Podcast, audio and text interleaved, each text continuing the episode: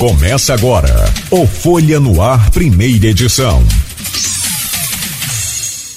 Segunda-feira, 29 de maio de 2023. Começa agora pela Folha FM 98,3, emissora do grupo Folha da Manhã de Comunicação, mais um Folha no Ar. E hoje no programa a gente tem o prazer de receber aqui por videoconferência, ele está viajando, eu falei, não vamos perder a oportunidade de bater um papo com o presidente, diretor do Procon Campos, secretário da pasta de proteção e defesa do consumidor, Carlos Fernando Monteiro Guru. O Guru, bom dia, seja bem-vindo aqui ao programa. É um prazer enorme recebê-lo aqui nesta manhã, mesmo que de, de forma virtual. Bom dia, Cláudio.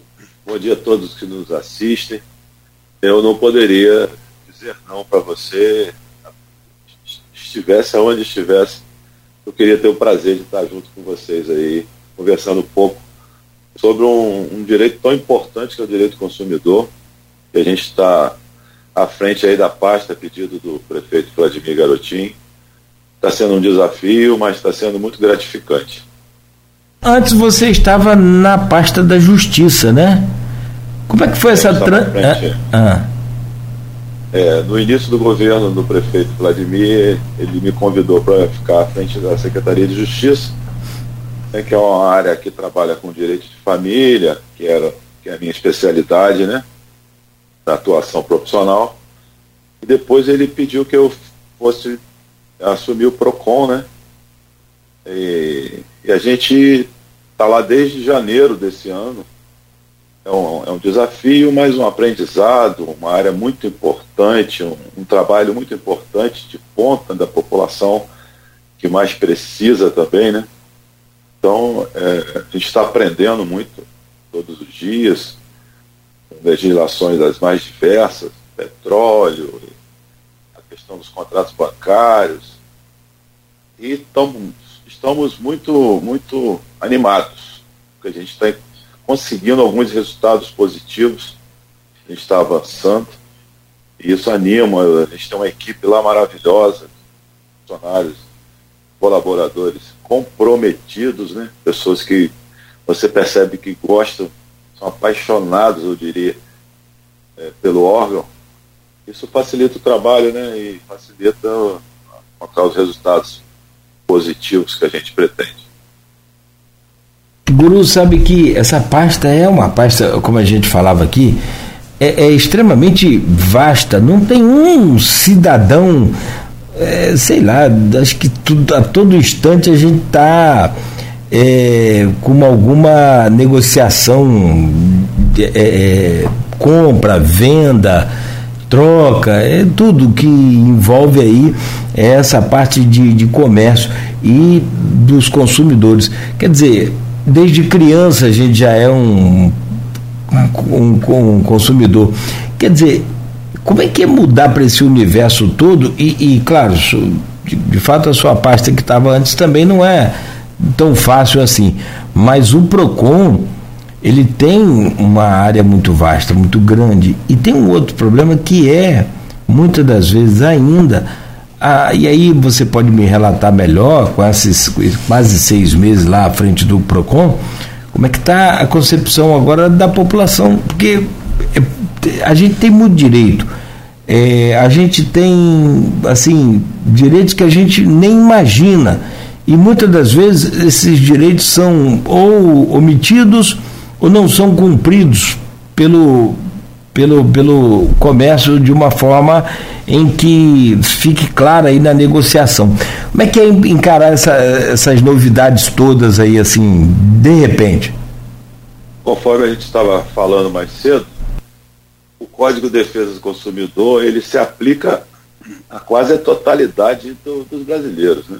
Veja bem, você acorda de manhã vai comprar pão. Essa relação é uma relação de consumo. Você vai ao supermercado, é uma relação de consumo. Você vai comprar um veículo, é uma relação de consumo. Você vai a uma loja, é uma relação de consumo. Final de semana você vai se divertir, vai até os bares e restaurantes. Existe a relação de consumo aplicada então ela é realmente muito ampla, né? ela, se, ela se, se aplica quase todo instante né? da vida cotidiana de todos nós. E aí há também a necessidade de se, de se perceber, né, de se analisar se também algumas outras relações elas são ou não consumeristas. Né? Então, existe muita dúvida ainda e eu percebo que por parte não só do consumidor, como também do fornecedor de produtos e serviços, se ele precisa colocar preço em todos os produtos, se o preço à vista tem que estar lá junto com o preço a prazo. Então, a gente tem percebido também que muitos fornecedores, né, empresários, os mais diversos, eles também não conhecem o Código de Defesa do Consumidor. Por isso que logo de início eu me reuni com o Edivar Júnior, fui até ao CDL, para alinhar com ele ações de, de divulgação dos direitos, né, tanto dos consumidores e deveres dos fornecedores, para quê? Para que a gente evitasse a entrada dos fiscais lançando multas, né? É, que são prejudiciais, obviamente. Conhece o código. A gente fazer um trabalho de divulgação do que é necessário que o fornecedor tenha e as pessoas tenham conhecimento, divulgar esse código para todo mundo, para ver uma harmonia nas relações. Né? O PROCON não é um órgão só de aplicação de PROCON é um órgão que serve de orientação também. Essa, é, primeiro, é a, ideia, a nossa ideia, né? foi a determinação do prefeito, do Admir, que a gente primeiro orientasse, tentasse harmonizar essas relações, caso a gente não conseguisse, aí sim, o PROCON está aplicando as multas de acordo com nossos regramentos.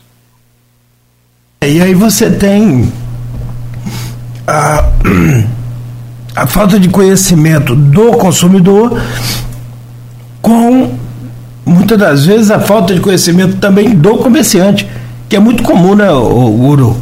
É comum, é comum. Né? Há poucas semanas a gente recebeu uma denúncia, os fiscais foram até um, uma padaria na área central, né? E ele verificou, os fiscais verificaram que nenhum produto fabricado por eles estava com preço. E aí a, a, a multa, obviamente, que se aplicaria, né? Mas o, o proprietário me ligou imediatamente e falou, olha, eu que coloco o preço, isso aqui é um, é um, é um comércio pequeno, a gente toca num sacrifício aqui da família e eu adoeci. Estou de cama, eu tenho aqui meus atestados que comprovam. Eu, tô, eu não consegui botar os preços. Você me dá 24 horas que eu vou colocar esses preços, vou levantar, vou pedir uma ajuda e acredito que até amanhã já esteja melhor. E assim foi feito. A gente fez um auto de constatação, né?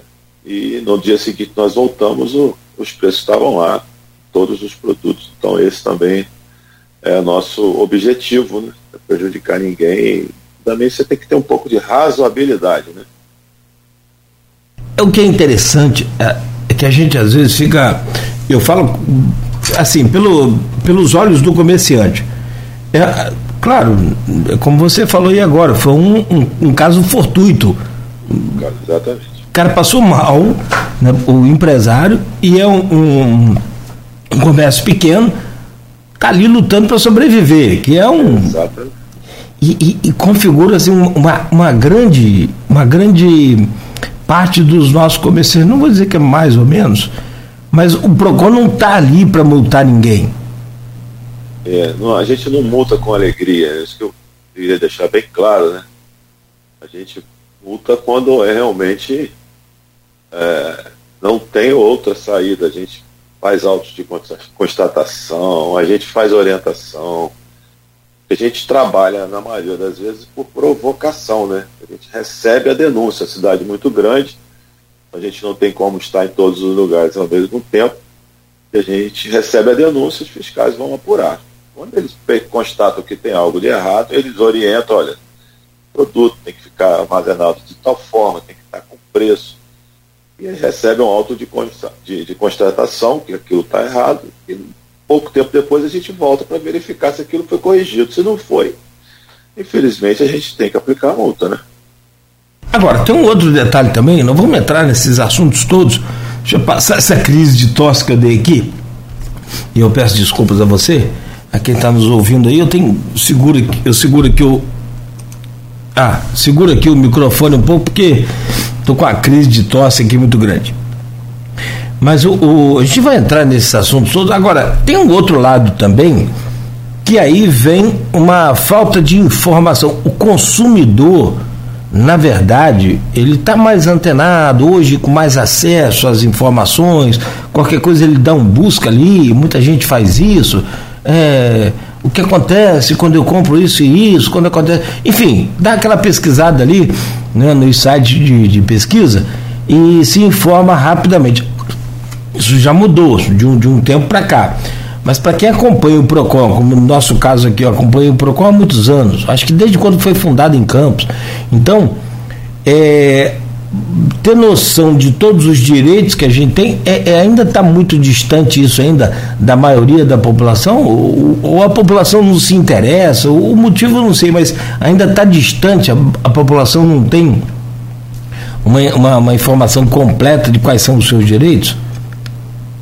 É, a, a, própria redação da lei ela é complexa, né? ela é, exige né, um estudo mais aprofundado para que as pessoas entendam. Né? E é, existe ainda a interpretação, às vezes, divergente de, dos próprios tribunais, dos próprios juízes. Né? Então, há, muitas vezes as pessoas né, mais simples elas não conseguem realmente entender o que o texto está dizendo. E a ideia nossa é justamente trazer de forma mais clara possível. No final de semana, por exemplo, eu divulguei alguns direitos dos consumidores nos bares e restaurantes de forma bem simples, dez dicas bem simples, né?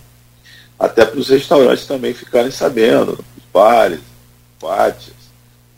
Então, a gente tem essa, essa preocupação em informar. O prefeito recentemente também me pediu que elaborasse algumas cartilhas. A gente está começando a elaborar cartilhas para escolas, elaborar cartilhas para a gente distribuir no calçadão, cartilhas específicas né, para o público mais jovem, que consome internet, consome outros produtos.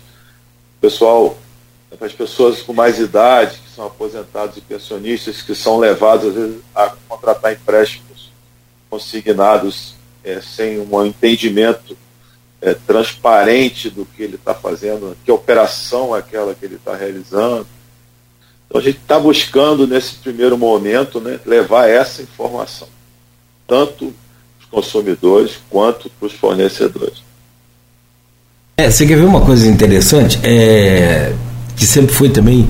É, aí há uma desinformação nisso aí. Não sei se por parte é, dos empresários com algum tipo de maldade ou por parte do consumidor. Você chega no estabelecimento que oferece estacionamento, quase sempre no supermercado, né? Ou pode ser um shopping também. E em dado momento você passa em algum lugar daquele estabelecimento e encontra uma placa dizendo é, não, não nos responsabilizamos pelos é, bens dentro do seu carro, ou nem pelo seu carro. Às vezes quebra o retrovisor, dá um, um problema ali. Na verdade, isso está errado, não está, Guru? Os... Claro, uma, uma simples placa não pode é, vetar um texto legal, né? Fazer com que a pessoa se abstenha né, da responsabilidade. Né? Isso aí realmente a gente sabe que indo ao, aí a questão é jurídica, né? Você precisa ir ao judiciário, mas uma placa dessa não protege o fornecedor de possíveis danos causados no veículo. Se, se ele recebe aquele veículo no espaço dele, a responsabilidade é dele. Independente de cobrar ou não. Independente de cobrar ou não, se ele oferece para o consumidor uhum. um espaço para ele é, é, estacionar seu veículo, ele está recebendo aquele carro, aquele veículo, dentro do, do, do estabelecimento ah. dele. A responsabilidade passa a ser dele. Bom, agora essa semana você divulgou uma lá nas redes sociais do Procon, é, foi no Instagram que eu estava acompanhando.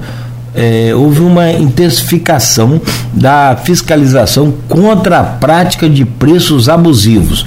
E aí vem, porque houve uma redução nos combustíveis agora recentemente E a gente fica assim, o que mais a gente ouve, né? Ah, isso aí não vai chegar nos postos nunca. A única coisa que chega nos postos é o aumento. A redução não chega nunca. E aí eu te pergunto, como que ficou essa fiscalização?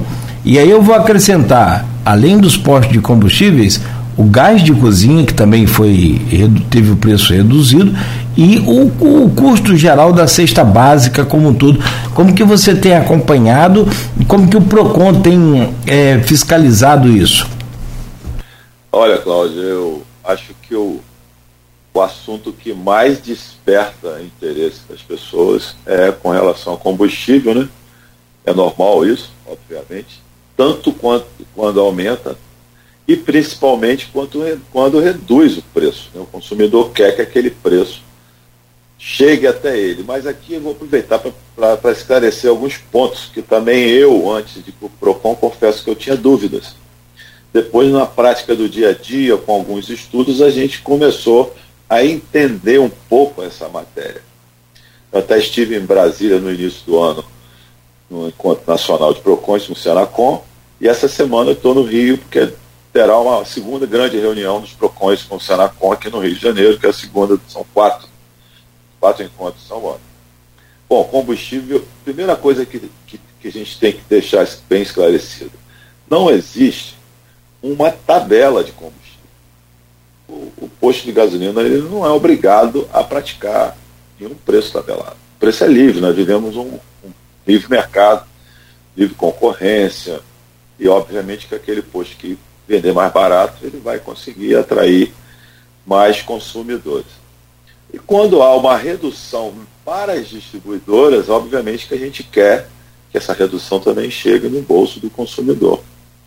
Então, a gente começa a, a, a fiscalizar, né, a visitar, na verdade, os postos para a gente tentar verificar qual posto é, já abaixou ou não abaixou. E, felizmente, Dessa vez a gente conseguiu perceber que logo nos primeiros dias a maioria dos postos visitados reduziu seus preços. Apesar de, repito, não ser obrigatória a redução. Mas, é, obviamente, que, que quando reduz, a, a, o movimento aumenta, como eu já disse. Com relação ao, ao gás de cozinha, Nesse também a gente encontrou redução de, por exemplo, de 120 para 90 reais, até 30 reais por bujão. A grande maioria também reduziu seus preços. E o que, que eu, eu tenho é, é divulgado com bastante densidade com relação a combustível. Existe um aplicativo chamado Menor Preço Brasil. Esse aplicativo você hoje abre esse aplicativo aí em Campos ou aqui no Rio, aonde você estiver, ele vai te dar todos os preços de combustíveis praticados por todos os postos naquele dia.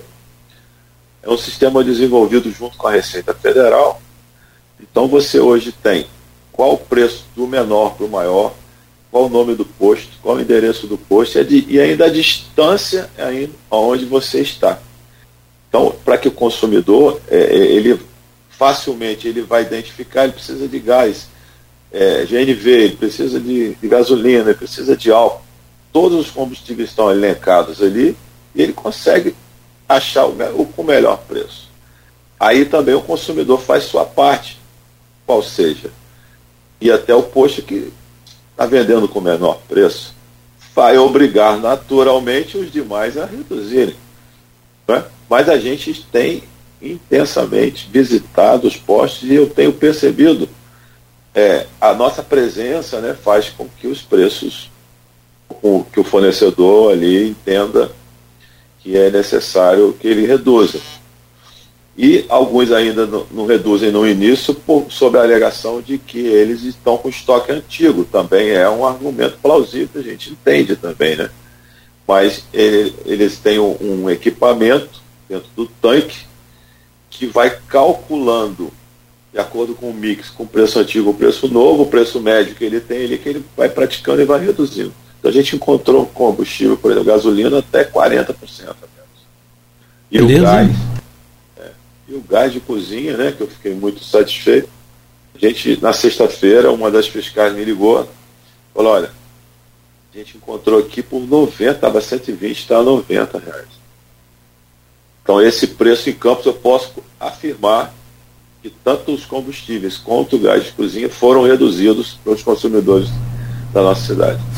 Que bom, rapaz, que bacana. Tem uma pergunta aqui do Maurício Batista. Maurício é nosso, nosso ouvinte número um, desde o primeiro dia aqui com a gente. Ah, que legal. Ah, cara, pena que é flamenguista.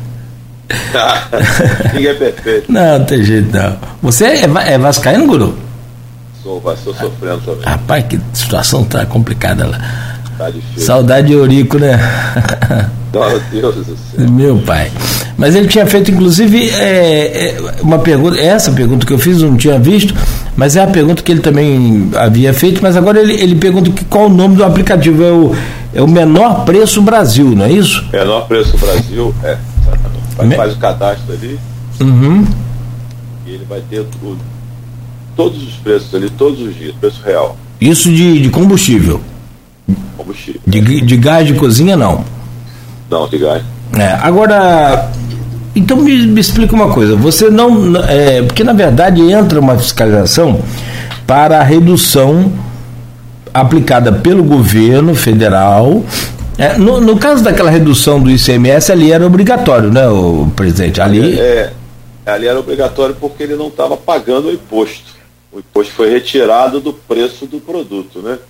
Então gente, ele era entendido como abusivo porque a, a gente já viu algumas práticas da seguinte maneira: o preço reduziu para cinco reais, o preço da bomba estava 5,50. O posto aumenta para 6 e reduz para 5,50. Ele simula uma redução. Isso é uma prática abusiva. Isso a gente fica de olho também. E aí é, Isso é, é abuso.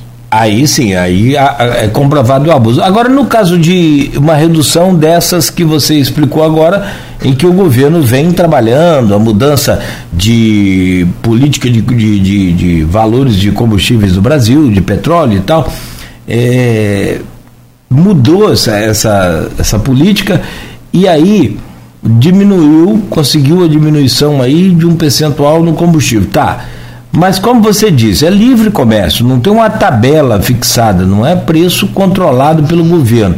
Se eu não quiser dar o. Você chega aqui no meu estabelecimento, eu estou com gasolina aqui mais cara que todo mundo, mas não quero baixar. Qual é o, a, a, a orientação da sua equipe, a sua orientação para aquele posto? Não tem nada a ser feito? Não abasteça. Não, nós não podemos multar por isso. Né? Hum. Não abasteça a orientação ao consumidor que procure outro posto.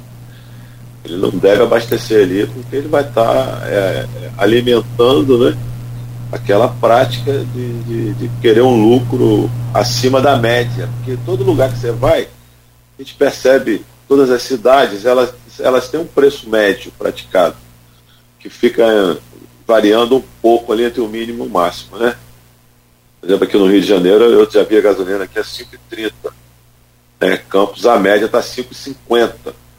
Então, o consumidor que escolhe um por 5,60, 5,70, ele está dentro da média. Agora ele está seis, mais, mais de 6 reais e está fora. Então, ele, já, ele tem que ter essa noção né, do valor praticado em média para que ele evite aquele posto. Aquele posto vai ficar com gasolina lá encalhada, é, os demais vão conseguir vender seus produtos com maior facilidade.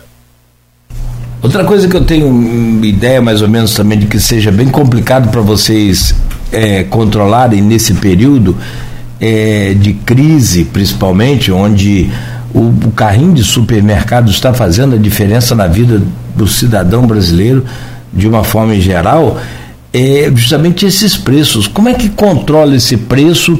Como é que controle? É, é, não é bem controle, é como é que acompanha é, para não haver abuso. Porque, por exemplo, o óleo de soja em 2021 era 2,80 a unidade, né? 2,80, 3 reais, aquela coisa. 2022 para agora 2023, 2022, chegou a 12 reais um óleo de soja, não é? E agora tá. Eu, eu já vi promoção, quer dizer, promoção é engraçado, né? Tá R$ 4,98, R$ 4,99. Como é que é o, a fiscalização sobre esses produtos que sofrem também com a questão do mercado internacional? E aí vai toda aquela polêmica que a gente já sabe, aquela história de, de, de governo interferir ou não, isso é a parte. Mas como que o PROCON age? E aí deve ser bem dificultado aí para vocês essa questão, né?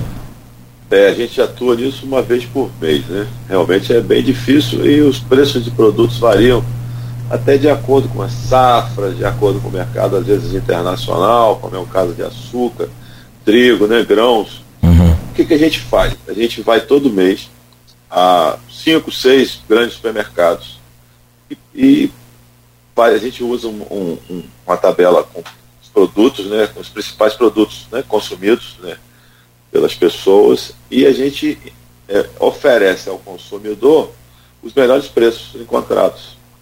E às vezes a gente encontra variação de 500, 600 até 700% em alguns produtos. Então todo mês a gente coloca em nossas redes é, é, essa, essa pesquisa para o consumidor poder encontrar aquele produto que ele necessita, arroz, feijão, macarrão, açúcar, farinha, farinha de trigo, aonde ele vai encontrar com o menor preço para evitar que ele faça né, essa pesquisa. Hoje a vida é muito corrida, todo mundo com muitas atividades, as pessoas não têm tempo né, de ficar visitando vários supermercados. Então, todo mês faz essa pesquisa e oferece para o consumidor isso.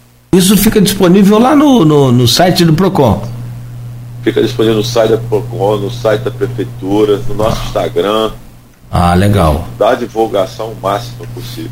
Qual, qual o dia, mais ou menos, exato não dá, mas qual o dia do mês que é, é disponibilizado é, essa pesquisa?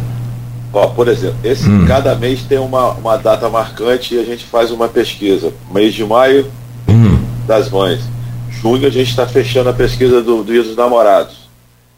Deve divulgar essa semana. Divulgando essa, semana do namorado, a gente já parte para a cesta básica cada mês tem uma data significativa que a gente faz uma pesquisa para que o consumidor, por exemplo, Páscoa, a gente pesquisa produto de Páscoa, depois vem hum, das mães, depois namorado, por festa junina. Cada vez, é. após a gente fazer essa pesquisa do mês, a gente parte para a cesta básica e oferece aí essa pesquisa. Divulga bastante, a gente divulga na, na mídia em geral, televisão, uhum. rádio. Não, e, e, a gente tem que acompanhar mais aí, para quem gosta né, de, de, redes sociais, acompanhar mais aí o, o Instagram do Procon, que aliás eu vou postar daqui Isso. a pouco o endereço do, do, né, do Instagram do Procon, para ficar atento aí no que está se passando lá. Porque agora, por exemplo, é, vem aí Dia dos Namorados. Você já adiantou para gente aí que a pesquisa está quase pronta. Está quase pronta, eu acho que sai essa semana. Eles me ligaram na sexta-feira para a gente definir quais são os itens, né? Uhum. Que queriam constar nessa pesquisa, quais são os produtos que as pessoas gostam mais de presentear. Uhum. E a gente definiu, eles já vão começar hoje, eu acredito que é sexta-feira, com certeza. Estamos divulgando. É, esse mês é 31, então 31 é quarta. Dia 1 quarta. é, é, dia 1 já é quinta-feira, dia 2 de junho e dia 2 de dá junho, tempo. é, dá, dá, dá para 2 de junho, 10 dias, né? Tá, tá é, excelente. Tá excelente. Bom, meu caro Carlos Fernando Monteiro, a gente precisa fazer um intervalo comercial e eu tenho uma pergunta aqui que eu quero deixar um, um fio para o próximo bloco, justamente para a gente segurar essa audiência aí. Pessoa que está nos acompanhando, que é. Ah, rapaz, eu vou te mandar o link, acabei esquecendo aqui. É. Do. Vem lá do, do Renato Carvalho de Oliveira, e eu vou pedir você para me responder daqui a pouco. Bom dia a todos, mas o assunto é extremamente é, é, é importante e duvidoso, né? Porque um dia pode, outro dia não pode, um dia pode, é um negócio bem complicado. Bom dia a todos em relação à cobrança ou não das sacolas plásticas dos supermercados. Pode cobrar, não pode cobrar? Vejo todos os dias discussões é, acaloradas do supermercado. Coitado do, do pessoal do supermercado, leva aí o, um, uma, um sufoco todo dia, né? Em relação a esse assunto. Porque, na verdade, também, você há de convir, a gente prefere não discutir, mas tem o, o, o consumidor que, que quer discutir, que quer cobrar. E eu acho que está certo, é um entendimento pelo seu direito. Porque ficou muito complicada essa questão da sacola de supermercado. Primeiro porque uma hora está liberado, outra hora tem uma liminar na justiça, cai a liberação, não pode cobrar mais. Aí volta então a distribuir a sacola. Passa um dia, dois, três, uma semana, corta de novo, conseguiu aí o, a associação dos supermercados, conseguiu uma outra liminar, sobre liminar, de justiça você entende muito melhor, claro, né, você é advogado. É, e aí vem essa questão. O consumidor está perdido nesse, nesse tiroteio aí de, de, de guerra contra a cobrança de sacola ou não cobrança de sacola. Mas eu vou te pedir só para você responder no próximo bloco, porque tem um supermercado em Campos que está cobrando, e aí vem outro problema. Tem outro supermercado que não cobra. Como é que faz isso? Como é que é, o PROCON está orientando o consumidor nesse sentido? Daqui a pouco você responde então, Guru.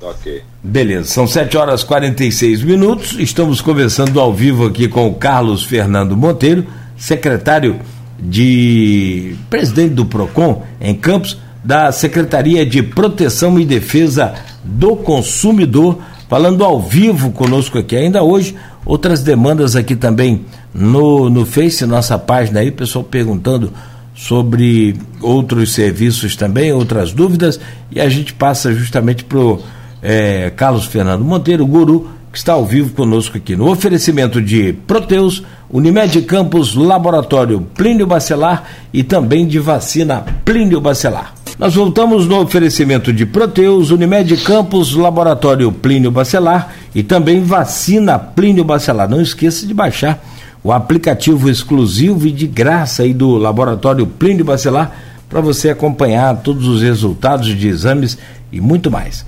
No programa de hoje estamos abordando um tema, um assunto que é extremamente importante, sempre muito, muito é, cheio de dúvidas tanto por parte do empresário quanto por parte do consumidor, que é o direitos do consumidor, são os direitos dos consumidores que estamos trazendo aqui hoje no Folha no Ar, com o Carlos Fernando Monteiro, o guru que é o secretário da pasta, é o presidente do PROCON em Campos. A gente falou sobre essas fiscalizações intensificadas que o, o PROCON tem realizado né, contra a prática de preços abusivos, inclusive é, nos postos de combustíveis, nas distribuidoras de gás também. Só que tem um detalhe: a Silvana Venâncio, ela é jornalista é lá de Bom Jesus, participa aqui do grupo de WhatsApp deste programa e do blog Opiniões, que é do Aloysio Abreu Barbosa. Ela deixou uma pergunta aqui, o Guru Vou só te, te pedir aí a gentileza para a gente voltar nesse assunto. Claro. Mas é, interessante porque a gente falou e não tem problema nenhum de é, repetir, que é. Ela diz aqui, secretário, o que o consumidor deve fazer quando não encontra nos postos de gasolina o desconto dado pelo governo? Quais os caminhos deve percorrer? Aí vamos ter que repetir, né? Mas, por favor, Guru. É, o, eu costumo falar que gosta de trabalhar em ações que, que tenham realmente efetividade. Ou seja, a gente, quando encontra alguma irregularidade, a gente lutar contra essa irregularidade. O fato do posto não reduzir não constitui uma irregularidade do posto. Então, eu sugiro, nesses casos, quando um consumidor consegue perceber, está acostumado a abastecer naquele posto, veio a redução é, e o preço continua mesmo, ele procura outro posto. É, isso vai, vai forçar num, num, num, numa economia que a gente vive né, livre, aquele, aquele posto a reduzir o preço. Assim vale para todos os produtos. Pesquisa é muito importante para que realmente aquele que consegue um preço menor, ele vai atrair uma quantidade maior de consumidores, ele vai vender mais seu produto, ele vai ter mais lucro, que esse, esse, esse é o objetivo, é o escopo de qualquer empresa, né? O lucro. Então é uma consequência, é, é uma participação de todos, né? Com orientação nossa, obviamente, mas que é importante que todos participem juntos. E aí a, o consumidor vai em suas redes sociais e avisa ao posto tal, ele não quer reduzir não, não, não vamos abastecer lá não. Isso cria uma corrente positiva e, é, e às vezes traz o resultado esperado. Mas pode nos avisar também, né?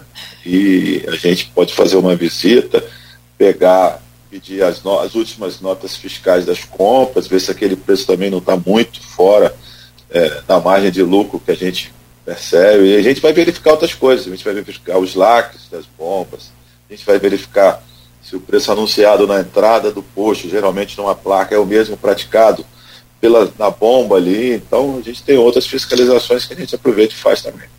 E que a gente deveria fazer. Pelo menos essa da, da bomba aí, a gente, eu sinceramente, você sabe que você falou uma coisa, eu nunca, raramente eu vejo o preço na bomba. Eu na vejo, bomba. eu não sei é você, mas ah, você é presidente do PROCON, você está de olho. Mas assim, quando você vai abastecer, eu não vejo, não vejo o preço na bomba. Eu vejo o preço na, na, na placa ali, no, no, no, né? Fica, fica a dica no banner, a gente é? já encontrou vários postos anunciando um preço praticando outro. Ah, é? Olha vários aí. postos fazendo isso. E tem, e tem bombas que elas são para preços à vista. Tem outras que são para preços é, no cartão de crédito, por exemplo. Isso é permitido.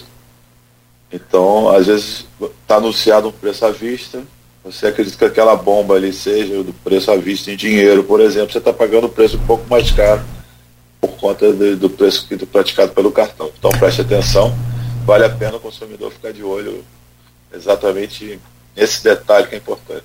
E, aliás, essa questão da, da, da do, do preço duplo, não sei se é esse o termo técnico mesmo, específico, jurídico, mas é assim, é, não podia até recentemente também é, preço à vista é o mesmo preço no cartão. Agora não, agora já pode ter o preço à vista e o preço também para o cartão. Então é bom a gente ficar é, atento a isso, né, Guru? Foi no governo Michel Temer, Sim. lei, se não me engano, 13.455, 2017. Permitiu, mas desde que esse, isso esteja bem informado ao consumidor também, num lugar bem visível tem que chegar no estabelecimento e saber se ele pagar com cartão de crédito é um preço, se ele pagar com débito é outro. Então, a, essa informação tem que estar bem clara. Bom, outro assunto que a gente deixou aqui então, é, respondido aí essa pergunta da Silvana, vou te pedir a gentileza de responder é, a pergunta do tá aqui do Renato Carvalho de Oliveira. É, ele diz aqui, isso, isso é mais polêmico do que gol de mão aos 45 do segundo tempo. é, é, tá bombando, como diz. É, isso aí, isso não tem para onde fugir. E bombando nas redes sociais e também nas bocas do caixa.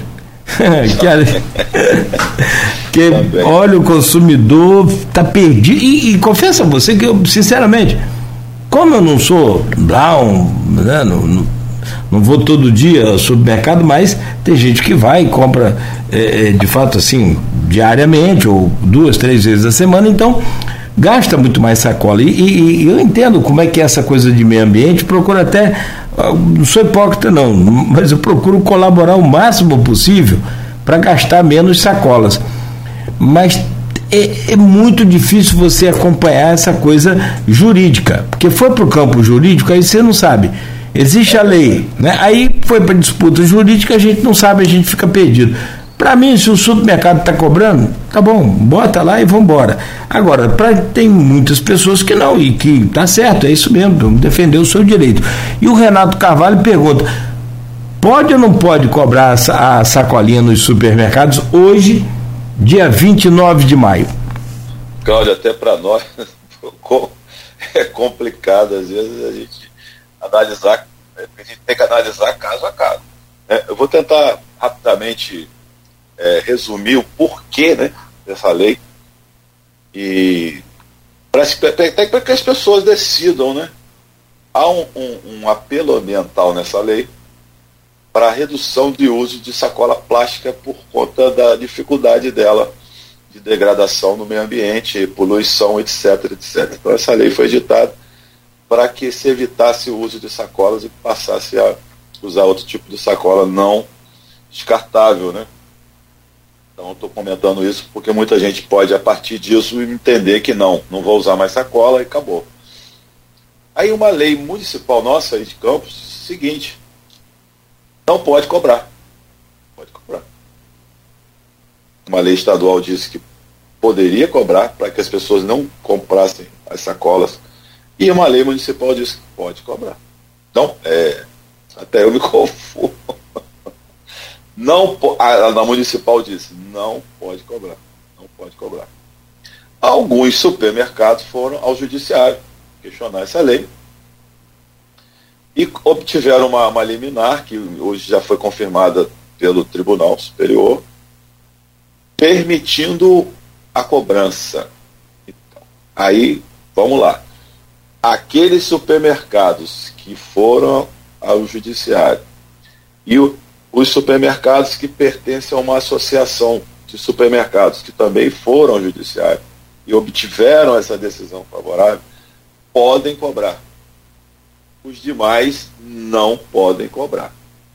Então, os que podem cobrar tem que estar num lugar visível também essa permissão de cobrança através da decisão judicial, processo número tal, certo?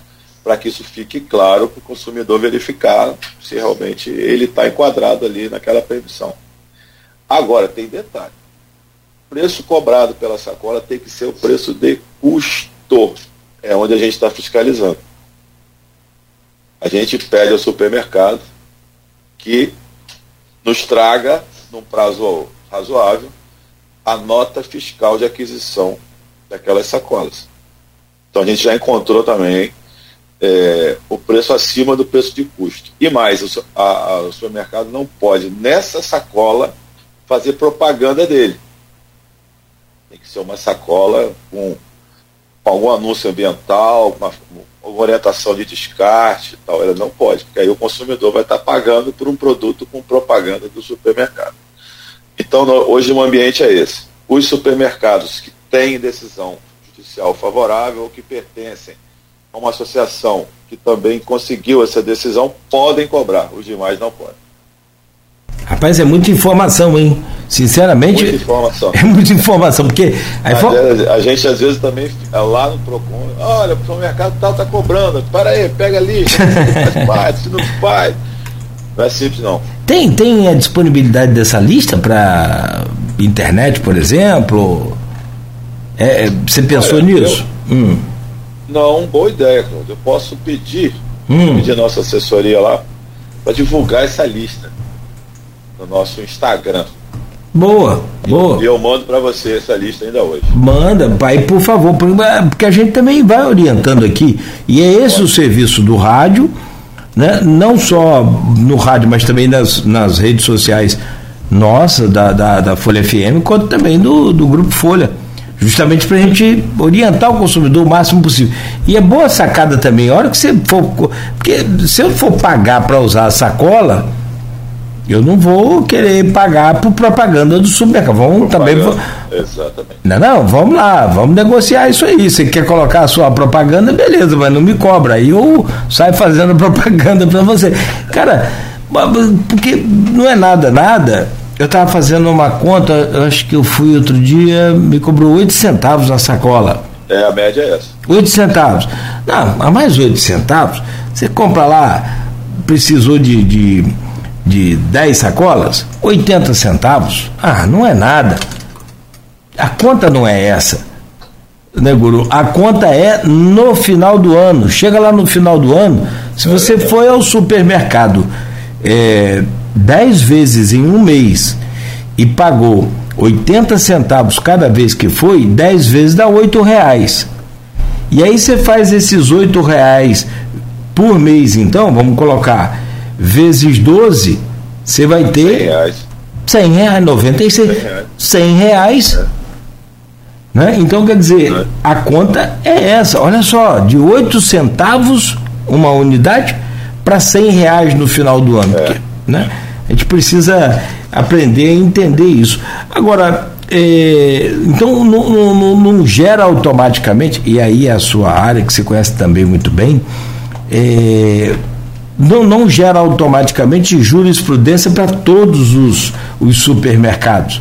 Não. Não, não. Só para quem. Só para aqueles, porque especificamente em Campos, né? Uhum. Foi editada essa lei é, per, é, proibindo.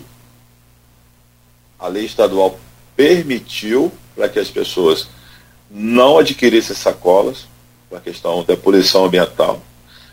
E a lei municipal proibiu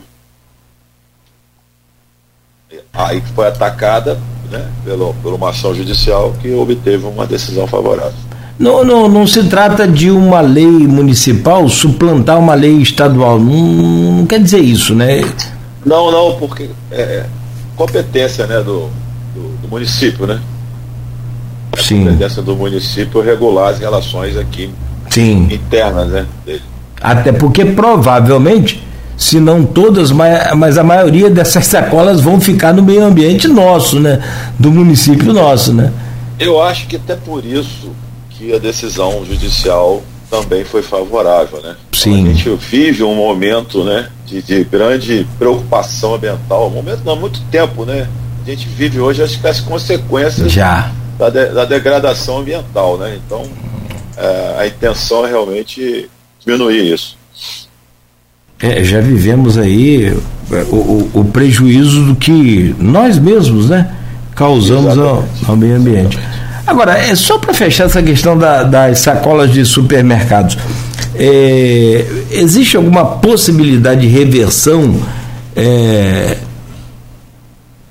a Maurício está falando que não, tem que estar. Tá, é, tem várias perguntas aqui, mas ó, quer dizer que a decisão judicial para cobrança tem que estar visível para o consumidor?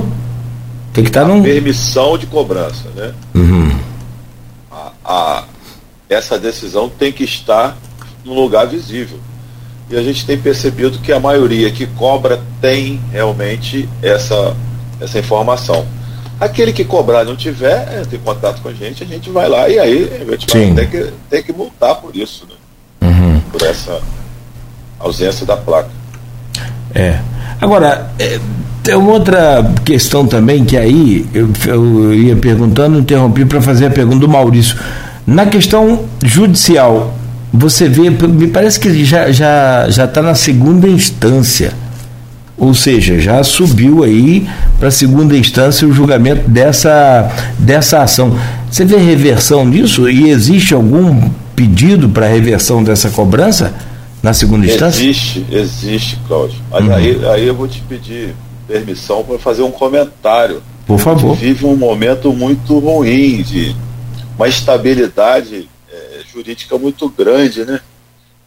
Toda hora é uma decisão diferente na justiça, a gente não, não, não tem segurança, né? Das decisões judiciais.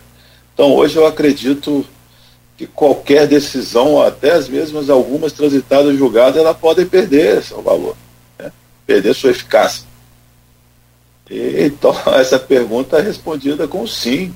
Qualquer momento pode acontecer. Eu acredito hoje, infelizmente, sou da área há 30 anos, né? Nunca vi um momento tão ruim do judiciário, né? Se poderou muito grande.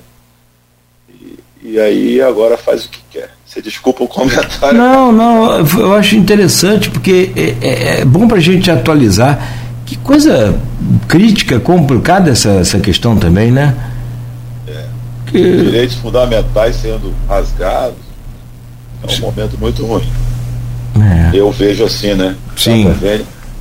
se outros pensam diferente, mas eu, eu não eu não Sim. me alegro hoje com o que eu vejo nas decisões, dos, principalmente dos tribunais superiores, né, que eu estou falando, né? Sim eles que dão a decisão final, eles que fixam né, o entendimento, firmam o entendimento que vale para o Brasil inteiro. Então essa resposta, a minha resposta é sim, pode mudar a qualquer momento, né? tem que acompanhar e a gente vai divulgando. É. Então tem jeito. Bom, o, o, o, Guru, uma outra questão que a gente tem que abordar aqui também, e aí vai, né, com esse vasto assunto dos direitos do consumidor, é, são, acho que é uma eterna. Eu falava mais cedo que desde quando fundou o PROCON Campos, a gente acompanha, a gente faz entrevistas e né, já tivemos até programas aqui semanais na antiga Continental. Não, e bom que foi bom para mim, porque eu pude aprender bastante. Mas como você diz, a lei muda dando a, a, a, o poder aí do, do tempo, do, dessa coisa bem rápida que está acontecendo agora ultimamente. Enfim. Agora, tem um, um, uma briga do PROCON, não é briga do PROCON, mas é uma luta do PROCON que é já.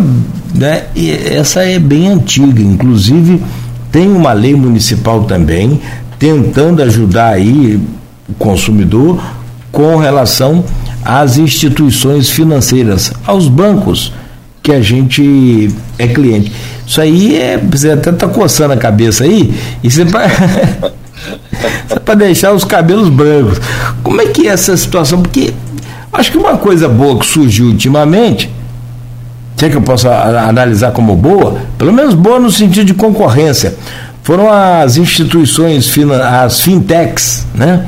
as instituições financeiras de alta tecnologia que não tem mais é, agência bancária. Isso aí deu um choque nessas agências bancárias muito grande. Mas, por outro lado, dificultou também com a questão do atendimento. Essa semana você postava lá nas redes sociais é, uma manifestação do Sindicato dos Bancários, onde o Rafanelli, né, presidente do sindicato, participava é, de uma ação de um banco específico, demitindo os funcionários, já com poucos funcionários, com poucos caixas né, é, humanos e mais caixas eletrônicos, no sentido, dando, dando a entender claramente que nós vamos ter aí em breve né, o, o, fim desse serviço. Aliás, se tem uma pesquisa aí já bem adiantada, é, um dos empregos que devem, né, o que deve perder aí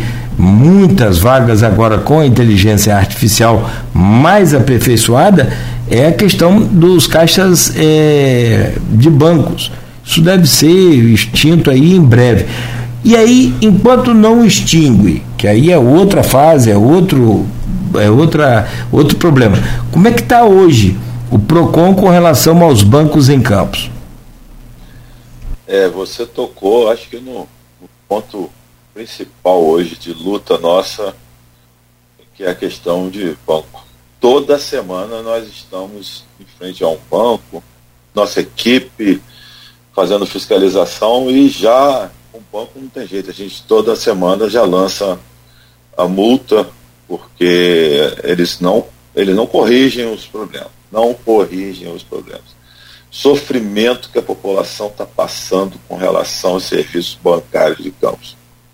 Principalmente dois grandes bancos, esse com Rafanelli. A gente estava em frente a um calçadão, um movimento num dia que, que é dia de pagamento geralmente, que pessoas ficam três, quatro horas na fila buscando atendimento. E é, o banco não permite que o cliente, às vezes idoso, é, entre na, na, agência que ele é um cliente daquela agência, o gerente não deixa ele entrar, porque ele, dizendo que não tem caixa para atendimento, a pessoa precisa até ir ao banheiro, tem que sair daquela agência procurar um banheiro público o banco tem que ter um, um bebedouro com água, às vezes a gente verifica que está sem água. É uma luta nossa muito séria. A gente tem percebido, né, fazendo uma análise, a gente tem que tentar entender. Os bancos foi exatamente o que você falou. Tentando robotizar, tirar o ser humano e botar uma máquina para atender o ser humano. Mas nem aquelas máquinas estão funcionando. Por exemplo, a gente montou mês passado de forma tão é, é, é, gradativa, um dia atrás do outro, de uma, de uma, uma grande instituição, porque eu mesmo fui verificar de 10 caixas automáticos, só um com dinheiro. Então ele não, ele não quer botar ninguém num caixa para te atender lá uma pessoa, para te fazer um saque, fazer um pagamento ou, ou alguma operação, mas o caixa automático, o robô que ele coloca, também não funciona. Ou está com defeito, ou não aceita depósito, ou não tem, geralmente não tem dinheiro. A gente é, é, fez um movimento tão intenso que vieram os diretores do Rio de Janeiro para uma reunião com a gente, dentro do SESEC, com, com o professor Weiner, e, e é, é, é a instituição que cuida é, é do pagamento do funcionalismo municipal, e, mas a gente estava tendo que multar todo dia. Pediu um, um entendimento nosso, eu fui quase que inflexível, só, só dei uma tolerânciazinha pequena nos dias de pagamento, mas que realmente não resolveu. A gente voltou a multar e, e a gente pior, teve a notícia, Cláudio, que essa agência vai fechar. E que vai, fi e vai ficar, vão levar, eles vão levar alguns funcionários para uma agência próxima, ficar uma agência só, quer dizer, duas agências não estão dando conta e esse mês de junho agora, uma delas vai fechar, a gente sabe que vai ser o caos. Então é um tema muito sensível. PROCON Rio de Janeiro está brigando muito, outros PROCONs estão tendo o mesmo problema, porque há uma, uma, uma característica local também. Eu estava conversando com o gerente de um dos desses bancos, ele estava me explicando o seguinte, ah, eu estou vindo do, do Espírito Santo, e lá, quando a gente é, informatizou tudo, virtualizou tudo, funciona tranquilo. A agência lá não tem ninguém, não tem problema nenhum. Eu falei, amigo, mas campus tem a nossa característica. Isso tem que ser respeitado. As pessoas gostam de ir até a agência, querem sacar seu dinheiro, querem ir até o caixa, né, atendimento pessoal. E se isso foi contratado no momento da abertura do, do, da conta, o banco tem que oferecer. Ele não pode obrigar as pessoas a se acostumarem com o ambiente virtual. Então a gente percebe que aqui isso não vai funcionar, a gente vai ter problemas constantes. É, a gente consegue minorar algum de acordo com nosso, nossa presença lá e tal, mas eu, eu vejo isso com bastante preocupação. É, como eu te falei, eu estou aqui no Rio, tem uma reunião grande com o PROCON Rio e o, e o PROCON Nacional, né, que é o Senacom, isso está na pauta que eu vou levar. Eu acredito que seja problema também de outros PROCONs. E a gente vai ouvir o nosso presidente, que é o, o Adi que foi o presidente da OAB aqui do Rio quando eu fui presidente da OAB Campos. Então a gente já tem um bom relacionamento. E eu vou levar esse, esse assunto para ele como prioridade, porque esse eu vejo realmente um problema que só vai se agravar aí na nossa cidade. Eu falava sobre as. É, porque, é, cara, hoje, sinceramente, a gente já, já foi é, acostumada a não ir a banco, né? Pelo mau atendimento. Você acha que isso é cultural, o, o Guru? Olha, a gente não gosta de ficar em fila, né? Ficar parado em fila, então antes do código, o banco podia deixar você ali esperando o tempo que fosse, né? Eu já, a gente já perdeu todo mundo, acho que da nossa idade aí, depois dos 30, já enfrentou fila e sabe como é desagradável você perder o dia inteiro em fila, né? Mas é, as pessoas é pouco mais idade que a gente têm resistência com o ambiente virtual. Não gosta, tem segurança de fazer uma operação no celular, ser invadido por um hack, que é uma coisa que a gente já viu que aconteceu, invadir conta. Então essas pessoas são mais cautelosas, eles não querem fazer nada de forma virtual, eles querem fazer presencial, eles têm o direito de fazer presencial. O banco que se vire. A gente percebe que as instituições têm lucros absurdos, né? E, e eles estão ali para ter lucro, não sou contra isso. Mas eles não podem, em detrimento disso, fazer o que eles estão fazendo essa covardia. No mês passado teve um. um o, o Corpo de Bombeiros teve que socorrer uma senhora na, na 13 de maio ali num banco, porque ela estava ali há quatro horas, operada, e não, não, não aguentou esperar. Entendeu? E, e, e os bancos, Cláudio, estão fazendo uma covardia com os funcionários. porque quando eu falo sobre esse problema, eu destaco que a culpa não é dos funcionários. Os funcionários, coitados, eles estão ali já estressados, muitos em depressão, porque são exigidos né, de forma desumana resultados e cobrados de forma muito forte e, e nunca, às vezes não consegue dar o resultado. Então eu destaco o problema não é dos funcionários. O problema é a questão da política do, branco, do banco de substituir o, o, o funcionário pela máquina né, e, e, deixar as pessoas ali conversando ali com, um robô. É, e, e, ele faz isso de forma dolorosa, de forma é, é, mais bruta, porque, cara, eu acho que, como você falou, o, o, você vai nas instituições todas, em todos os setores, da, durante a pandemia, por exemplo, naquele auge da pandemia, onde nós tivemos aí né, as tragédias de tantas as mortes que talvez poderiam até ser evitadas, enfim. É, você vai ali em 2022, finzinho de 2022, meado de 2022, as únicas instituições, quando divulgavam lá o seu balanço, com o fechamento semestral, trimestral, com lucro exorbitante eram os bancos. Então, é, então mediante. Sempre. Não é? sempre isso, né, Guru? Sempre, eu estava eu tava falando e acabei me perdendo. A, a covardia que o banco faz com os funcionários. Porque quando a gente lança uma multa naquela agência, não é o banco que paga, não, Cláudio. Eles estão ah, é? determinando que aquela agência hum. pague e desconte dos funcionários. Sério isso? Eles não estão ligando muito para as nossas multas. Que e, isso, acaba estabelecendo uma relação meio conflitante PROCON com aquela agência, porque quando os, o gerente da agência nos vê, eles, eles já torcem o nariz. Puxa vida, o PROCON aqui vai multar a gente e vai descontar do meu pagamento. E não é isso que a gente quer. Mas essa é a nossa obrigação. Então, é, a gente destaca isso, uhum. é, não fica feliz né, em aplicar aquela multa, mas a gente tem que fazer alguma coisa, porque é um absurdo. Está se aproximando aí de pagamento da prefeitura essa semana. Nossa equipe está pronta, porque a gente sabe que vai ter muito problema com relação a isso, em razão da iminência do fechamento do, de uma agência em Campos Grande. Rapaz, isso é, é assédio, assédio moral?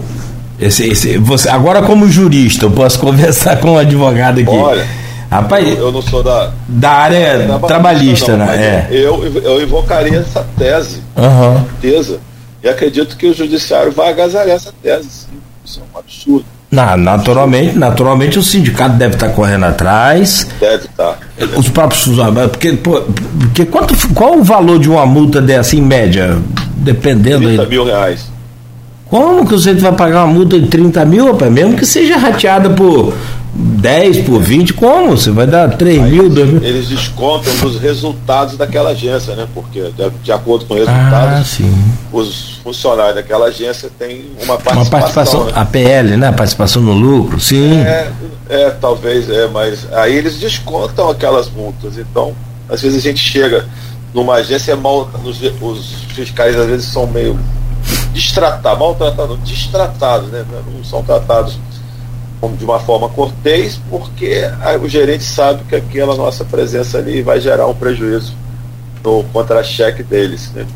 Mas é, aí a gente, é senta e conversa, olha só. Eu recentemente conversei com o gerente de uma grande agência da Pelica e não fizemos a não lançamos a multa. Na segunda-feira ele me ligou. Foi na sexta-feira, junto até com o Rafa Nery. Na segunda ele me ligou que tinha feito uma reunião, que todos os caixas estariam abastecidos e teria atendimento para pessoas com necessidades especiais. Ele me prometeu alguma coisa. Eu falei, olha, eu vou te dar uns dias até início do pagamento do benefício e, e salário, que é o início do mês. Se você realmente, você me falou, está certinho, ótimo. Senão a gente vai ter que multar, infelizmente. E você, o que? São seis meses que você fecha agora aí, quer Isso. dizer, cinco meses né, que você está à, à frente do PROCON. Isso. Eles demoram para pagar essas multas? Que vão recorrer, né? Banco não, banco paga logo. Alguns outros, eles, eles não pagam, né? Essa multa é encaminhada à Fazenda Municipal para inscrição em dívida ativa e depois ela, ela vira uma, uma um executivo fiscal, né? Uma ação de execução fiscal. Outros recorrem, né? Bancos geralmente têm grandes escritórios patrocinando suas ações, aí eles recorrem por recorrer e a gente espera o resultado da justiça, né? Mas a maioria do, do banco, dos bancos pagam logo. Você classifica esse como um dos maiores problemas? Porque, na verdade, você tem uma série de problemas. Você tem concessionárias de serviço público, nós vamos é. falar daqui a pouco, mas o, o banco. E, e, tem um outro problema também, o tal do empréstimo consignado, que a gente vai entrar em detalhes aqui a, a, daqui a pouco, só fazer um intervalo, mas para fechar a questão dos bancos, você acha que esse. E tem uma lei municipal que eu já falava, né, desde o início aqui, é do Nelson Naim, né, de limite de tolerância, né, do tempo na fila de 20 minutos, essa coisa toda. E é bom deixar ciente que nada, nada, nada, nada no banco é de graça. Até o, né, até o salário que você recebe lá do, do INSS, você tem que pagar ali as tarifas ali ao, ao banco. Então, não tem absolutamente nada de graça no banco. É, a não ser o Pix, agora se eu posso falar Pix é de graça. Até é, né? O, Pix em é. si pode até ser, por enquanto, né? Por enquanto, mas para você ter acesso ao Pix, você tem que ter conta. Aí você já paga um monte de tarifa é, lá. Está embutido, é, tá embutido. No final, acaba né, embutido. Agora, agora você veja só como é que são as coisas, né? Precisou de alguém inventar um, um extra banco aí para poder. Agora, é, nessa situação aí, você classifica banco como a, a, o maior problema que o PROCON tem hoje em Campos? Eu acho que está no top 3. Top 3. É um dos maiores, junto com, com, com concessionárias de serviço público e com telefonia. Eu acho que são os três é, tele... graves. Telefonia também, eu vou te falar uma coisa. Porque tem gente que não tem conta em banco e vai tocando a vida. Agora, é. tem gente sem telefone? Acho que não, né? Se tem, eu não conheço. Não. Acho que não tem mais. Pode ser até daquele, daquele telefone mais antigo, sem ser um smartphone, mas tem um telefone, tem uma linha, ou seja, tem uma relação consumidor com o, o, o fornecedor ali, que é a, a empresa. O, Guru, eu preciso só fazer um intervalo rápido aqui e a gente vira essa chave aí rápida também para liberar você. É, tem uma pergunta aqui do Renato Carvalho: qual o canal mais fácil para fazer denúncias ao PROCON? Você tem aí de cabeça algum telefone, algum canal aí que a gente possa. Oh, confesso que eu não decorei esse telefone ainda não. Preciso decorar. Sem problema. Mas eu vou passar para vocês né, uhum. depois para divulgação, mas a gente tem o, o nosso Instagram, procampus.procon, é, arroba é, não, também não sei não. Deixa eu achar aqui o, o, o, Procon. Não errado não. Não, eu vou achar aqui o Procon aqui daqui a pouco e vou achar também os números durante o intervalo e já já mando pro, pro pessoal que está acompanhando a gente. Eu, ó, é, eu já posto ali. Rapaz, agora tem negócio de TV por assinatura também, né? Tô vendo aqui, o Procon notifica Netflix. Rapaz, é muito difícil. Você, você, você dorme com um problema, acorda com 10. eu te agradeço então, Cláudio. Tá. Desculpa, Renato, que, que eu não, ainda não decorei. É muita informação. Não, sem problema. Sem problema algum. Isso aí eu acho que faz parte, é, até porque é, é bom para a gente estar tá alerta mesmo e, e, divulgar isso. O Procon Campus está aqui, ó. Os telefones, tudo aqui, ó. 98, ah, 98175 2561. Eu vou deixar aqui o telefone certinho e vou postar ali na nossa página também, Renato, e para quem tiver interessado e fazer contato com o Procon. São 8 horas e 32 minutos. Eu vou pedir licença ao Carlos Fernando Monteiro, o guru, que é presidente né, do, do Procon Campos, para a gente voltar a, a, ao nosso bate-papo dentro de dois minutos. E você que está ligado também, continue ligado para a gente falar ainda sobre é, crédito consignado, sobre as concessionárias de serviços públicos e também é, telefonia e internet. E agora tem mais um problema: cartão de crédito consignado. Negócio é, de nível hard, aquele lá mesmo bem alto. A gente volta então em instantes, começando com o Carlos Fernando Monteiro, presidente do Procon Campos. A gente já já volta. Oferecimento de Proteus, Unimed Campos e Laboratório Plínio Bacelar. Muito bem, conforme o prometido, bem rápido o intervalo, voltamos no oferecimento de Proteus, serviços de saúde e medicina ocupacional. Unimed Campos, cuidar de você esse é o plano. Laboratório Plínio Bacelar e vacina Plínio Bacelar, cuidando bem de tudo que te faz bem, agora com um aplicativo exclusivo para você né, é, acompanhar aí todos os resultados de exames e muito mais. Programa de hoje, estamos conversando com Carlos Fernando Monteiro, que é o secretário de do, Defesa, é, de Proteção e Defesa do Consumidor, presidente do PROCON Campos, o nosso querido guru. Guru, chave virada agora para concessionária de serviços públicos, é, crédito consignado, telefonia, internet. Quer dizer, você tem plano de saúde, você tem um, milhão de coisas para a gente falar aqui até meio-dia se quiser.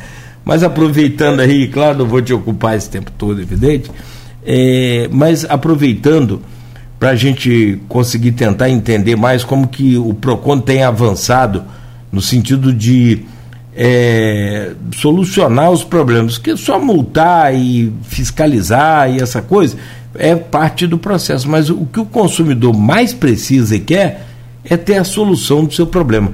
Nós temos dois problemas em Campos e como toda, acho que a maioria das cidades brasileiras, é a questão de água e esgoto e energia. Nessa nesses temas desse bloco então, como é que você classifica aí a, a resolutividade de todos eles e também a, a, busca por solução. Como é que é a demanda dos consumidores nessa área? Na classificação, eles estão disputando o primeiro e o segundo lugar em número de reclamações. Isso aí, indiscutivelmente, também é uma característica não só nossa aqui, né, mas realmente é, é do país inteiro, né? Porque, até porque também né, eles atendem um número muito grande, né, vamos ser justos, de consumidores. E aí a gente tem né, diariamente ali quase 100 reclamações que a gente recebe pessoalmente, e só a maioria tratam de é, concessionárias de serviço de água, esgoto e outro de energia. Só que aí tem um detalhe que para mim é de grande importância. A gente faz as audiências, né, após a reclamação do consumidor, que não é solucionada naquele instante, naquele momento, que a gente consegue muito. Às vezes um problema, a gente, é, quando o consumidor chega lá, um dos atendentes liga né, diretamente para o fornecedor ou para a concessionária e a grande, na grande maioria das vezes a gente consegue resolver. Quando não, a gente encaminha para uma audiência de conciliação, né? E da Enel é na quarta e na Águas do Paraíba na sexta. O que, qual a diferença entre as duas? Na sexta-feira é um dia de uma certa, uma certa alegria para a gente, porque tem sexta-feira que naquelas ações ali de, de, conciliação a gente consegue alcançar o percentual de 100% de acordo. Já com a Enel, a gente às vezes não chega a 10%. Então são serviços essenciais, importantes. Que, é, toda pessoa não pode ficar sem água e sem luz, mas que com a Enel a gente encontra uma resistência muito grande. E a ameaça de corte ali é uma coisa, uma coisa uh, preocupante, né? Porque geralmente são pessoas simples, que tem uma conta de 20, 30 reais, recebe uma fatura de 800 mil reais a título de um eventual desvio de energia, é o que eles chamam de TOI, eles tiram o relógio, fazem a perícia sem convocar o consumidor e depois lançam aquela multa, a pessoa às vezes humilde não, não, não entende, recebe aquilo, fica desesperada. A gente chama para tentar fazer uma composição e a Enel é inflexível.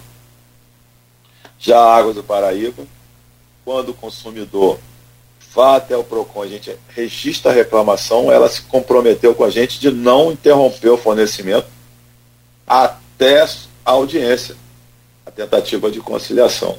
Garante ao consumidor a prestação do serviço de água e esgoto até a audiência. Já a Enel não. Como a gente não tem um setor jurídico, dentro do PROCON a gente encaminha para a defensoria. Só que a defensoria também, né, ela é sobrecarregada, né? são poucos defensores e a população inteira. Mas, por sorte, na semana passada eu recebi a visita do coordenador do curso de Direito, um dos coordenadores do curso de Direito, do Easy Senza, doutor Zé Carlos, um amigo antigo, nos pedindo, olha só, como é, o Papai do Céu faz tudo certinho, nos pedindo para mandar essa demanda para eles, que eles estão começando agora o curso, eles precisam treinar os alunos, e eles precisam que a gente encaminhe para a propositura dessas ações. Então, foi uma grande alegria esse contato e a partir do mês de junho, acredito que a gente já está, a gente vai estar caminhando para eles, para que a gente possam entrar com um, um, um pedido de tutela para que a Enel não interrompa é, o fornecimento de, de, energia, né? Mas pelo, é, é, Pelo menos. Ah, desculpa, Guru. Estão lá em cima. Os dois, Água do Paraíba e Enel, disputam. É, mas aí... diferença que para mim é gritante. É. Não, mas aí você vê um, uma boa vontade de uma empresa, que é a Águas do Paraíba, né? E, e, e rapaz, eu acho que eu não posso nem pronunciar aqui agora de manhã, nem hora nenhuma. Porque, poxa, o que a Enel faz com, com o consumidor é assim é, é muito é, é, é, bárbaro. Porque se fosse um serviço assim de top de linha, sabe? Fosse aquele serviço é. nunca faltasse luz, que nunca tivesse uma oscilação, se, sabe? Igual o nosso caso aqui, por exemplo, a gente tem oscilação de energia aqui que se não temos os equipamentos para proteção dos aparelhos que a gente usa, é todo dia queima coisa, todo é, dia. Exatamente. Essa, além disso, né? Além de essa essa essas luminárias, essas lâmpadas novas agora que fala é, é de LED, né, eletrônica. LED. Cara, esses painéis de LED, isso não aguenta seis meses aqui. E olha que nós estamos falando, eu estou citando um exemplo da rádio, e aí estou dando aqui o, o endereço. É, é, na, é no coração da cidade.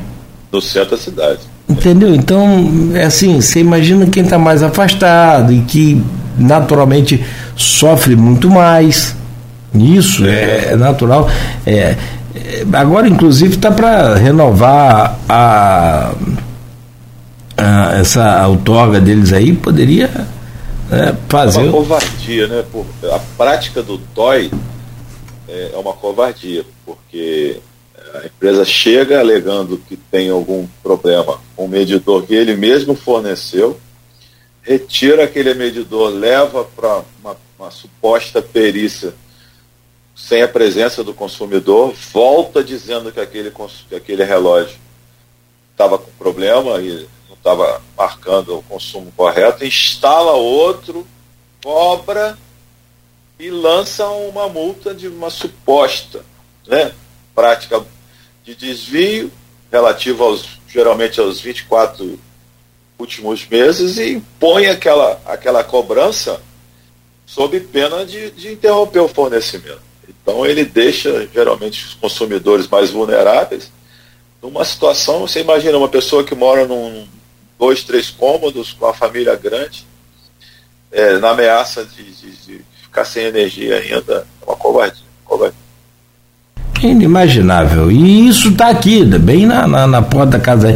Você viu alguma solução para isso, Guru? Olha, é, a, o PROCON tem legitimidade ativa para a propositura de ações coletivas e já existe uma ação que está para ser julgada agora em primeira instância, está tramitando em Campos, é, justamente contra é, é essa prática do TOI, E, essa, e já tem fixado multa aí, que eu acredito, Cláudio, que hoje já esteja em mais de 20 milhões contra ele. Mesmo assim, eles não parecem, né? Eles tentam postergar a ação é, é, com petições lá protelatórias, mas o juiz já determinou que eles comprovem que eles convocaram o consumidor para análise do relógio. E o prazo passou, eles não comprovaram nada porque não, eles não convocaram. Então a sentença que a gente espera que deve acontecer aí nos próximos meses, dois meses, um mês, dois meses, é de uma sentença de procedência, que aí sim a gente vai tentar iniciar a execução disso. Obviamente que eles vão recorrer, né? mas para que talvez, na hora que eles entenderem o tamanho da multa, eles tentem né, consertar, ó, minorar esses problemas aí. Cara, que, que eles contam, na verdade, é com a, a, a não é ineficiência, talvez, mas com a deficiência do serviço é, jurídico público, no caso aí, como você é, falou. A lentidão, né? A lentidão judiciária é uma coisa que não tem como a gente não dizer que é verdade, né? É. Uma coisa inerente a esse serviço, a gente vê aí, entende por quê, né? Muitos processos, poucos juízes, né? Cara, que Mas doido a lentidão é, é, inerente ao, ao, serviço do judiciário. O, o, Pro, o PROCON... Ah, desculpa, pois não. Perdão. E eles se utilizam também, né? De escritórios para que possam né, fazer uma petição protelatória. Essa, essa, esse processo, por exemplo, eles estavam peticionando de três em três meses, dizendo ao juiz que estava fazendo acordo com o município. Mentira, né? Não estava fazendo acordo. Aí passavam três meses, eles faziam outra petição. Então o processo estava mais ou menos um ano e pouco antes da gente chegar lá, praticamente parado por conta de petições só com intenção de, de, de, de protelar o andamento do processo. Então isso, isso beira má fé para mim. Né? A gente já vai invocar também é, é, a litigância de má fé por parte deles, que o juiz também aplique as penalidades previstas em lei. É, e o juiz também não é nenhum, nenhum ET, né? Ele também mora aqui na, na, na, na no caso de Campos, né? Ele mora também com ou seja, ele tem o. Porque tem o serviço no Rio da Light também, né? Que também é outra tristeza, né? Mas é. no caso dos juízes de campos que moram aqui na, na região, eles usam o serviço da Enel. E naturalmente também conhecem, porque ela não perdoa ninguém, né?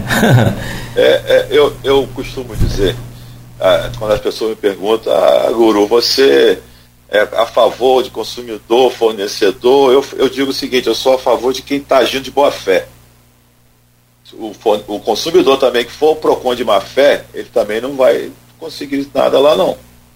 Assim, então, o que eu percebo do comportamento da Enel é essa má fé. Indução em, em erro, lançamento de multa, tentando se dar bem. Então, eles tentam sempre algum, algum subterfúgio, algum argumento né, para se livrar da sua responsabilidade, ou trazer uma multa para uma pessoa é, é, hipossuficiente, é uma é covardia. Então, é, é, é uma coisa que me, que me desagrada muito, esse comportamento da Enel. Da sua gestão para cá, você tem multas aplicadas à Enel? Teve alguma com sucesso? Chegou a receber alguma? Como é que é esse relacionamento? Não, várias multas, mas eles não pagam, não. Eles não pagam. Como eu estou te falando, o acúmulo de multas hoje ultrapassa 20 milhões de reais. Isso só com Procon Campos. Só Procon Campos. Que isso, velho. Mas eles não pagam, eles não, eles recorrem, eles vão ao judiciário ele, eu, eu, vou, eu vou, vou ter que sentar com o prefeito Vladimir para a gente pensar numa maneira é, de atuação mais pesada, né? Talvez junto com a procuradoria do município. Porque hoje, se você perguntar para mim o que mais é, me deixa triste com relação ao direito dos consumidores nossos, é a ENA. É a ENA por conta desse comportamento dela. É, é, incorreto e de má fé. Entendeu? Todos os outros a gente encontra assim um, uma certa, um certo uh, argumento. Né? Banco. Banco quer transformar tudo em robô. É, e outros detalhes, né? Comércio, supermercado, posto. Agora a Enel, eu, eu acho que eles fazem uma covardia muito grande com a população mais carente, entendeu? Isso, eu preciso achar e vou achar algo para combater isso com mais força, é, mais força. Sozinho não vai dar, eu preciso, vou precisar de ajuda, né? Porque é uma empresa muito grande e eu preciso de ajuda, eu vou, eu vou atrás dessa ajuda. É, hoje até mesmo com essa e até com um bom relacionamento aí é, dos dois, talvez você possa lançar a mão aí do presidente da Câmara, da, da, do presidente da Assembleia da Câmara também de Campos, eu, dos vereadores. Eu já pensei nisso, com certeza. Falar com o Rodrigo Bacelar, falar, Rodrigo, meu filho, é, chega para cá. É, porque... é um, uma pessoa que poderia ajudar muito né, toda a população. Eu, eu, eu acho excelente sua ideia. Excelente sua ideia. Vou desenvolver em cima disso. Que sim, e, e, e, e, o próprio Rodrigo também vai estar interessado também em ajudar, claro, naturalmente. Claro. Porque eu não vejo, e como você fala aí, se me permite um comentário como consumidor, eu não vejo é, assim uma, uma, uma solução para esse caso Enel no que diz respeito à solução dos problemas aí de cada um. Mas no geral, pelo menos para que ele coloque aqui novos equipamentos, para que disponibilize é, uma energia de mais qualidade para a população. E porque é muito o, o, próprio sistema nosso ele é falho, eles é, é queimam geladeira, ele queima, e para você comprovar que queimou e para provar que foi por conta de um, uma falta de energia ou uma tensão é é complexo, é complexo. Não é fácil, não. Eu tenho uma reunião também agendada o Ministério Público em Campos, eu acredito que daqui a 15 dias, para levar os temas, né, afetos ao, ao, direito difuso, né, comum, e vou pedir ajuda do, do Ministério Público também, talvez umas ações civis, públicas é. e tal, e a gente acompanhar aí uma. É importantíssimo também a presença do Ministério Público. Ah, é aquela história, você formando uma frente aí ampla, com, com, com essa força que você está já buscando aí, seja lá com o presidente da Assembleia Legislativa, aqui, com o presidente da Câmara, com o prefeito, é, com as associações também de, de, de moradores, que é testemunha né, ali de, de toda a situação. Então, assim, e, e, claro, evidente, com o Ministério Público, agora, como você acaba de citar, também é mais uma força porque não é possível, está todo mundo errado e só ele certo. Hum, é. Não faz sentido, né? É uma força-tarefa, realmente, as chances são maiores de a gente conseguir resolver esses problemas. Eu vou ficar aqui acompanhando, e claro, evidentemente que na torcida não nada para que que você falou e aí é o pensamento de todo consumidor ninguém quer punir ninguém ninguém quer acabar com Exato. só se a gente está pagando um serviço de qualidade que a gente tenha um serviço de qualidade, no mínimo. Receba, né? E receba o serviço.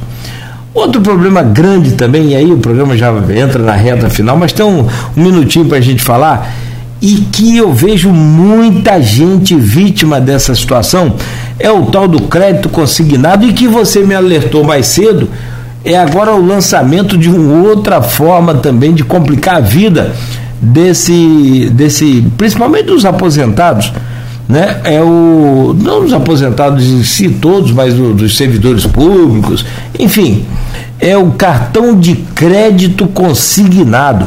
O Guru, como é que está essa demanda aí hoje no Procon Campos? Olha, os bancos cada vez desenvolvem um, um método né, de atrair o, os clientes e oferecer para eles os seus produtos nada mais é do que o próprio dinheiro. E eles são criativos, né? A gente tem o empréstimo consignado, né?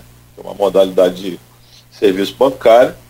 São dirigidos, os empréstimos dirigidos, como você falou, aposentado pensionista, servidor público, que possui é, é, um, uma taxa de juros bem baixa. Por quê? Porque eles são, o pagamento é garantido através de desconto em folha. E, e para o banco é uma maravilha. Preste dinheiro, sabe que vai receber. O risco ali é quase zero. Né? quando eles não oferecem é, também o seguro né, para casos de falecimento. Só que o, a instituição bancária ela tem que deixar bem clara a operação que ele está oferecendo para o consumidor. Então, o que, que a gente tem visto agora? Uma modalidade relativamente nova, não é muito nova, porque está chegando já aos tribunais do país inteiro o, a forma como o banco está procedendo agora, especialmente com relação a aposentados e pensionistas, que são pessoas com mais idade, que são induzidas em erro. Então, a ausência de, de, informação clara é uma infração ao Código de Defesa do Consumidor e, com base nisso, a gente está lançando as multas. Como é que funciona o, o cartão de crédito consignado?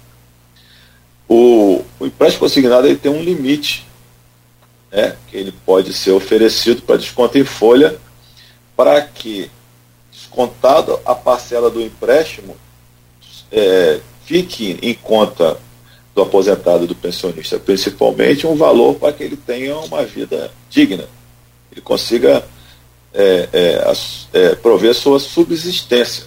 Então, por isso que se encontrou um limite. E quando o aposentado e pensionista, ou a aposentada e pensionista, está com seu limite comprometido, o banco agora está oferecendo um cartão de crédito consignado, que nada mais é do que um cartão de crédito é, simulado como um empréstimo consignado.